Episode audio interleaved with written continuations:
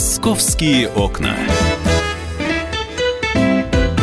Итак, друзья, прямой эфир программы «Московские окна» на радио «Комсомольская правда». Анастасия Варданян. Михаил Антонов. И Александр Рогоза у нас в студии. И секта Бога Кузи. Казалось бы, очень давно мы про нее говорили, но, тем не менее, оказывается, история с этой сектой не завершена. Добрый день, коллеги. Э, действительно, бог Кузя, так называемый, его в миру звали, зовут Андрей Попов, а, мужчина за 40 лет, э, уроженец Долгопрудного и, между прочим, бывший студент исторического факультета МГУ. Известен он тем, я напомню, что а, какое-то время э, выдавал себя за реального православного священника, подделав документы, работал в одном из, служил в одном из э, московских храмов, а когда э, его эти аферы выползли, вылезли, его попросили по-тихому покинуть этот храм. Ушел он не один, прихожанам, которые часто ходили на его службы, начали раздавать телефоны о том, что батюшка проводит встречи и беседы о толковании Библии в таком-то зале, снимали зал одного из московских университетов. И вот так потихонечку а, вокруг него сформировалась группа, а, позже это стала полноценная община, а, которой вот он вещал, вещал и довещался до того, что там вообще очень сложный микс того, во что он заставлял верить людей. Там была градация в процентном соотношении реинкарнации кого он э, является там на ну, условно говоря, там на 20% Христос, э, там на, на 0,5% Эйнштейн и вот прочая белиберда. Секта, короче, секта, секта да. Секта. Но доказали в итоге, что секта или нет? А, ну, там, там их судили по мошенничеству. Штука была в том, что они получали разрешение у маленьких э, провинциальных храмов представлять их интересы на различных православных выставках, выставлялись Э, вот что типа подайте на восстановление храма, большую часть денег оставляли себе, остальное там э, какие-то десятки тысяч рублей переводили реально этим храмам, но и кроме того были сборы, э, они собирали на молитвы, то есть записочки, знаете, пишут, что там uh-huh. типа вот... О здравии. Да, о здравии, за за упокой, да. Молитвы ни за кого не читались, но суммы были гигантские, когда первый раз оперативники проводили Э, обыски на квартирах у членов секты собрали там больше 100 миллионов рублей. А первый раз его отпустили, Э, почему-то а, во второй раз э, изъяли около 40 миллионов э, рублей, и вот там Неплохо. уже взялись за него так серьезно, за, по статье мошенничества в итоге их судили, но это было, по-моему, в 2018 году все приговоры прозвучали, но а, к тому времени они уже пару лет находились в СИЗО, и с учетом того, что там день за полтора, а, фактически на сегодняшний момент все члены, все, вся верхушка этой секты, она уже на свободе, но было, был список из семи человек, которые находились в федеральном розыске, тоже э, ближайшие э, помощники бога Кузи, среди них так называемые жены, у него был целый гарем, гарем но вы понимаете, секта... И среди... Это несмотря на его внешний. И данные. среди да. этих жен заслуженная артистка России, скрипачка Анастасия Чеботарева. Да. Это вот свежая одна, новость, одна из его жен. Да, свежая новость в том, что семь человек задержали, а часть из них под реальный арест, в том числе эту Чеботареву, отправили, часть находится под подпиской о невыезде. Это не ключевые уже фигуры секты, но тем не менее, по крайней мере, Чеботарева, по версии следствия, имела отношение к, вот, к распределению финансовых потоков. Э, и статья там ровно та же мошенничество, совершенная группой лиц в особо крупном размере. И при этом она была именно женой, да? То есть у него вообще была такая, У него было понимаю, несколько фишка, да, жен, да. То есть э, сам э, Андрей Попов, он является инвалидом по зрению, слабовидящий, а, такой грузный мужчина. Совершенно не симпатичный, ну, даже мерзковатый. Да, да, но я вот беседовал с одной из бывших э, сектанток, э, женщиной, которая вышла из этой организации, она говорила, что э, вот рядовые члены были так пробиты, простите за сленг, что они, вот когда у, у бога Кузи возникло, возли, возникли отношения с Чеботаревой, там, которая была уже пятой или шестой по счету женой его, все бабушки там, ох, вот бы она родила от бога сына. А, Александр Федорович, психолог с нами на прямой связи. Александр Михайлович, здравствуйте.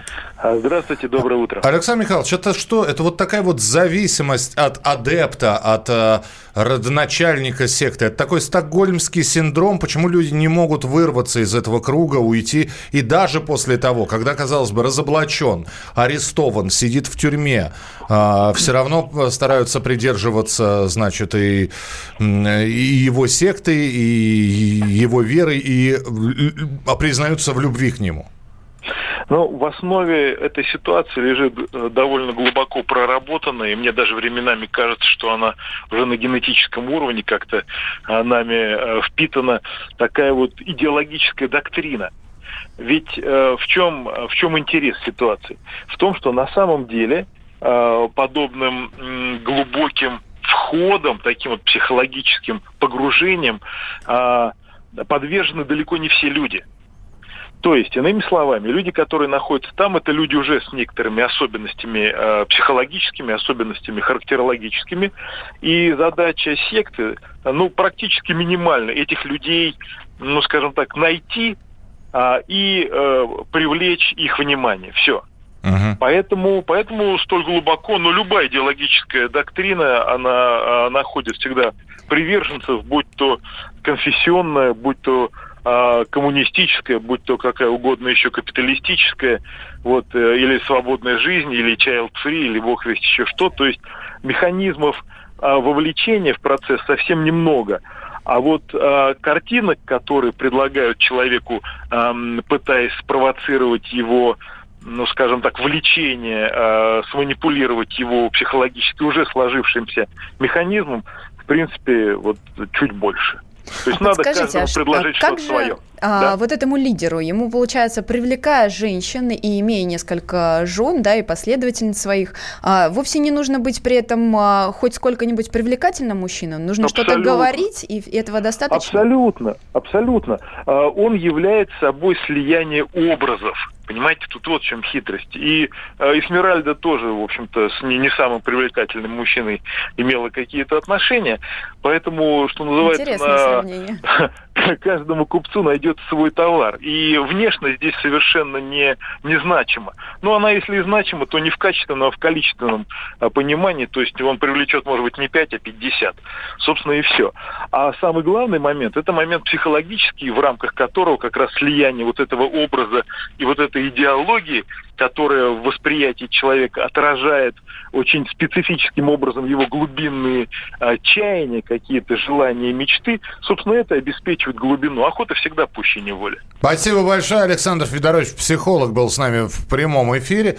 Э, вопрос, что будет дальше? То есть и Анастасия, насколько я понимаю, находится сейчас под стражей. Да, она под арестом, как и еще несколько членов секты. Расследование продолжается. То есть вот вторая группа приверженцев секты Бога Кузи, они ну, я так думаю, все-таки тоже будут э, судиться. А куда деньги-то делись? Непонятно. Ой, деньги. С деньгами мутная история. Это долго можно рассказывать. Деньги, изъятые во время обысков, даже исчезли из сейф, э, со, со счетов следствия. Магия какая-то. Магия, не иначе. И отпустили быстро, уже на свободе отдыхают прям. Александр, Александр Рогоза, да, ну вот с такой вот Саш, магической историей. Саш, спасибо тебе большое. Мы продолжим через несколько минут программу «Московские окна». Анастасия Варданян. И Михаил Антонов.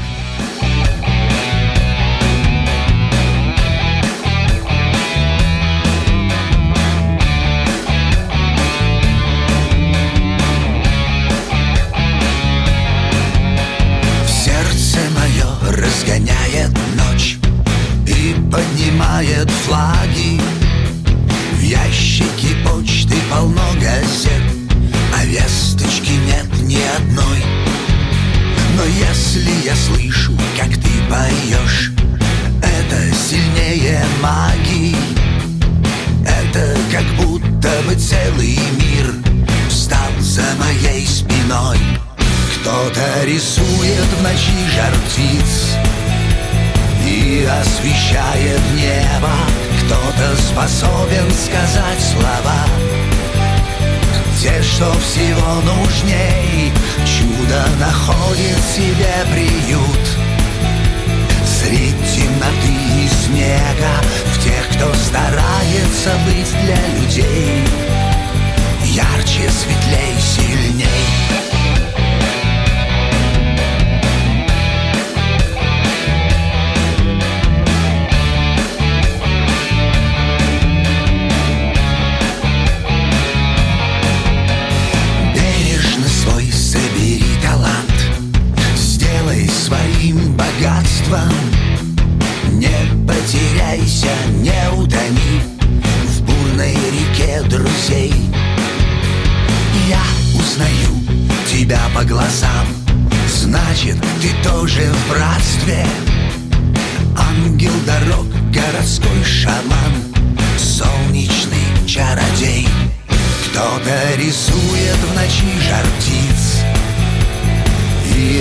освещает небо.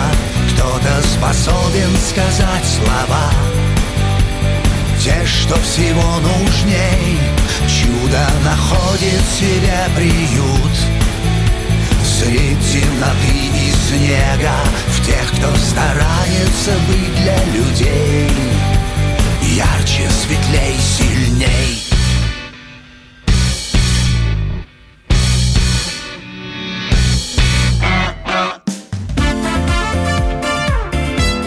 «Московские окна».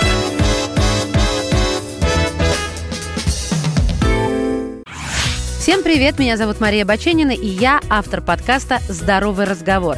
Подписывайтесь на мои подкасты на всех популярных платформах, ставьте лайки и присылайте свои темы, интересные вам, на почту подкаст собачка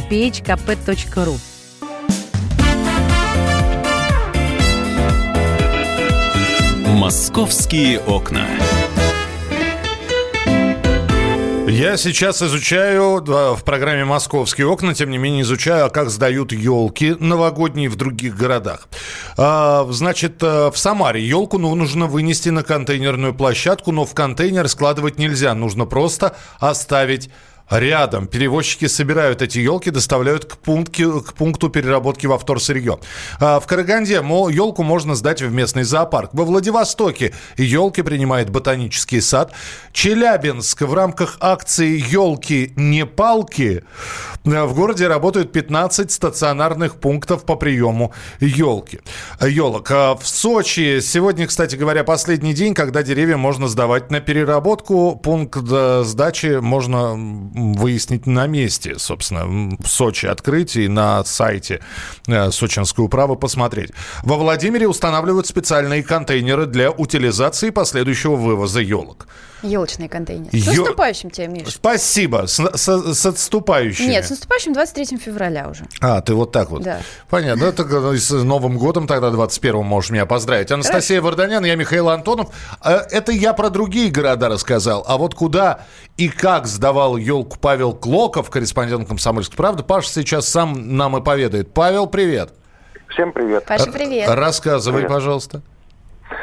Ну что, все очень просто как, как и обычно, с 2016 года действует эта акция, которая называется «Елочный круговорот». Это когда э, деревья новогодние грамотно утилизируют. Они просто отвозят на свалку, где они э, не разлагаются и полезные вещества в почту не попадают. То есть вот в, дан, в данный момент 379 точек, 379 адресов. Э, что из себя представляет пункт приема? Я вообще думал, что там стоит какой-то человек, с которым можно будет побеседовать. Ты ему елку, деле... он тебе подарочек? Ну, что-нибудь такое, да. На самом деле э, просто э, огородили таким квадратом э, место, куда ты можешь бросить дерево и, собственно, идти дальше по своим делам. А потом эти елки забирают э, коммунальщики и отвозят на специальные дробилки, которых в Москве четыре. Четыре, четыре адреса. Э, в Кузьминках, Ульяновском лесопарке, Зеленограде и на северо-востоке Москвы. Вот, и там уже превращается в щепу все это, и уже используется в дальнейшем в сельском хозяйстве при посыпке клумб, то есть при благоустройстве улиц. Экотропы также обустраивают с помощью таких щеп. Вот. Ну и в вольерах с животными. Паш, ну теоретически все звучит красиво, но на самом деле, насколько я знаю, ты эту елочку в ближайший пункт вез аж на метро, правда это? Ну да, у меня так получилось. А, что... То есть ты не искал легких путей? Да, та елка, которая мне досталась, она находилась немножко далековато от ближайшей точки, поэтому мне пришлось ну, ну принципе, каково я... это, расскажи. Что-что? Каково это с елкой в метро? Ну, Поглядывали на тебя девчонки? Наверное, глуповато, наверное, я выглядел. Я не стал завязывать мешок целлофановый, потому что... А, ты просто ее повез, и пусть сыпятся иголки на всех. Нет, нет, нет, я ее засунул в мешок, но чтобы мешок дышала? я не завязывал. Чтобы Дых... не подумали, дышала? что я там труп какой-то везу. Вот. Поэтому верхушка вот эта облезлая, пожелтевшая торчала, ну, люди так смотрели странно. Ну, какой-то фанат елок не хочет расставаться, видимо. Хотя по мешку, который начал рваться у меня там, ну, ну от этой елки по, по дороге, видно, что я везу ее куда-то сдавать. То есть, ты, и, и, то есть ты так сейчас пик поехал. Слушай, а мне просто интересно, вот ты сидел дома, ты от что? Ты открыл интернет, ты в Яндексе, в Гугле набрал, куда сдать елку. Как ты нашел этот? Э... Да, именно так я и сделал. И первое... Хотя на нашем сайте есть, Паш, пункт сдачи. Ты на, вот на сайте, мог и на сайте да, посмотреть. И сайт Мосприроды сразу вылезает, выскакивает с полным списком адресов, как я сказал, их 379. Ну, получается, что маловато, раз нет вот все-таки шаговой доступности. Ты из а Тимирязевского годом, района, да, каждым годом все больше и больше, кстати, делается. То есть, когда начинали, вообще сдали деревьев полтысячи, это вот э, с 16 на 17 год. В 2018 году сдали уже 7 тысяч, угу. в прошлом 27 тысяч, а в этом, наверное, еще больше. Ну и, соответственно, пунктов становится больше. Слушай, ну тогда еще один вопрос. А ты был единственным или ты видел и другие подходили, э, привозили? И, и вообще, вот ты говоришь, ты, я оставил елку, она одинокая стояла или там уже кто-то... Ты поставил туда, где уже чьи-то деревья стояли? Да, понятно. Ну, там, да, там было уже много деревьев, что-то около, наверное, 30. При мне, пока я сдавал, никто туда ничего не положил, не кинул, но то, что елки приносят, это очевидно. Причем очень дорогие. Вот я, я там позавидовал. Я когда ехал, у меня действительно иголки так а, обсыпались, и даже и в вагоне, и даже на пол. Как-то даже неудоб, не, неудобно было на все это смотреть. Надо было веник а, взять. А, а там лежат такие норвежские, датские, с такими толстенными иглами, которые mm-hmm. плоскогубцами не вырвать, наверное. Mm-hmm. Сдают люди, сдают. Все-таки сдают. Паш, ну что, спасибо большое. Самое главное, что все это бесплатно, хотя я слышал, что как, какие-то преференции на некоторых пунктах можно получить. Э, там то ли скидку, то ли еще бонус какой-то. подарочки. Подарочки какие-то небольшие. Ты решил обойтись без подарков. Да, я без подарков. Я без подарков. Сказ... Сказал он грустно и ушел из эфира. Ну, ты приходи к нам на радио, у да. нас тут еще до сих пор э, стоит елочка, надо разобрать. Да, ставьте вы, пусть стоит. Э, Павел Клоков был у нас э, в прямом эфире, корреспондент «Комсомольской правды».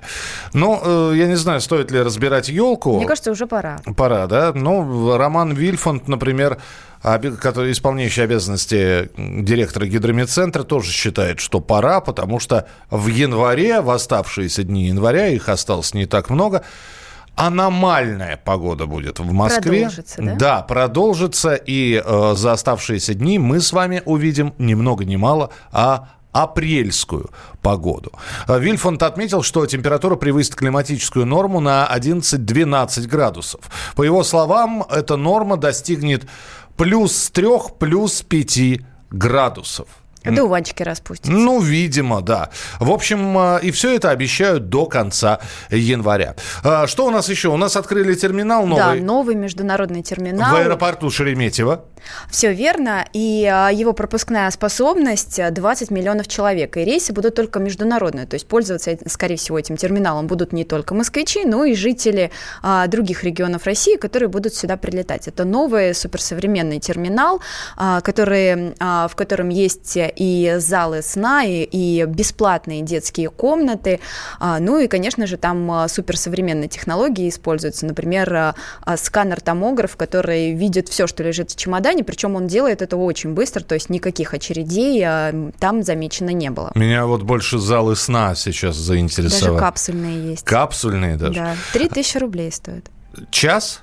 А, нет, ну вот э, за три часа три тысячи рублей, то есть тысяча рублей в час. А, ну то есть э, ты при, приходишь, ты сразу, минималка это три часа. Три часа. Ты оплачиваешь три тысячи рублей и три часа спишь. Да. А дальше Крас... тебя будет, говорит, приехали. Красота. Ну, скорее всего, тебя капсула просто выплевывает.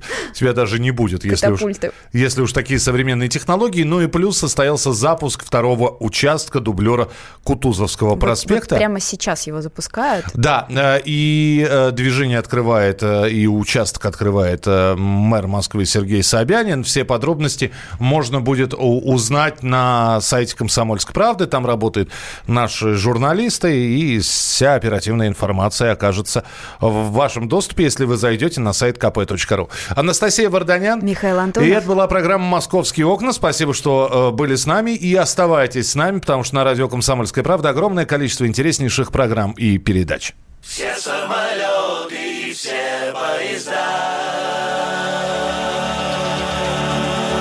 Если ты решишь от меня уйти, скажешь, что нельзя ничего спасти, скажешь, тебя не смогу найти, вещи соберешь и билет возьмешь, и сотрешь в компе фото-видео, сделаешь имейл свой невидимым, сменишь подруг и родителей, знаешь, все равно я скажу одно.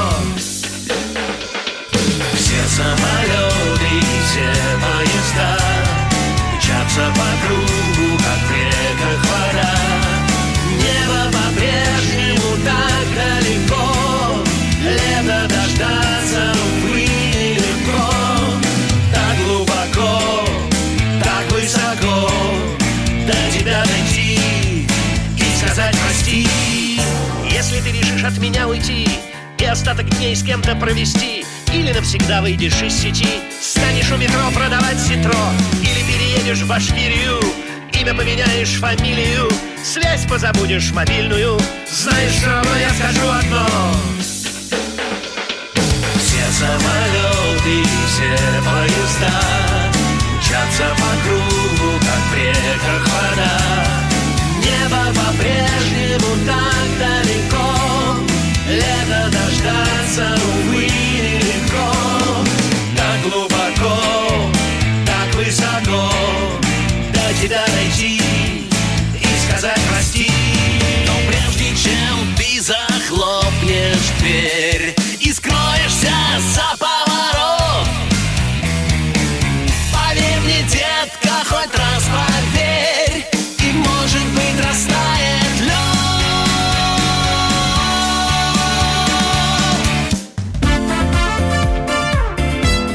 Московские окна.